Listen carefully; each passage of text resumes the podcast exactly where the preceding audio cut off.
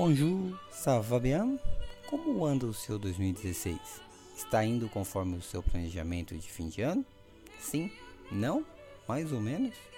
Bem, vamos continuar nossa incansável busca por felicidade e sucesso com www.acroscoaching.com. Recebemos um e-mail da Júlia, 27 anos, de Quixadá, no Ceará.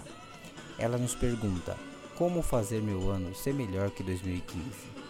Bem, bom para alguns, ruim para outros, indiferente para a maioria, mas devemos considerar o ano de 2015, pois é dele que tiraremos as experiências positivas e negativas que vivenciamos, para que este e os próximos anos sejam bem melhores.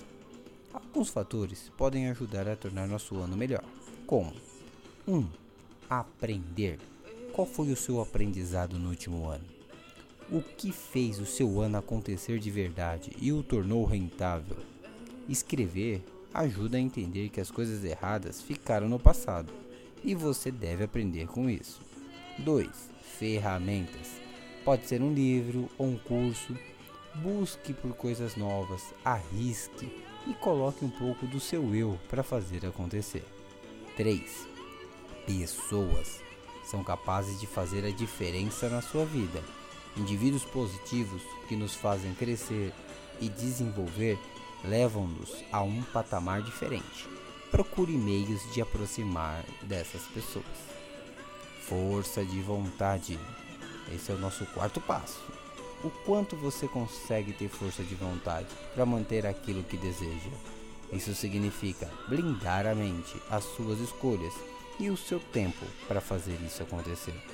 O destino, ele é criado, ele não é dado. 5. Visualizar.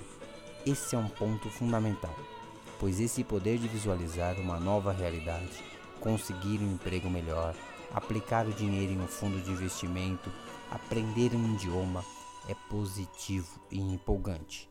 Isso faz as pessoas se desenvolverem e buscar por coisas novas. É preciso tomar atitudes para criar novas linhas de pensamento. O que você acha de fazer um plano de ação conosco? Comente, nos mande um e-mail. Vamos conversar. Vida longa e próspera. Até o nosso próximo encontro. Muito sucesso e fique em paz.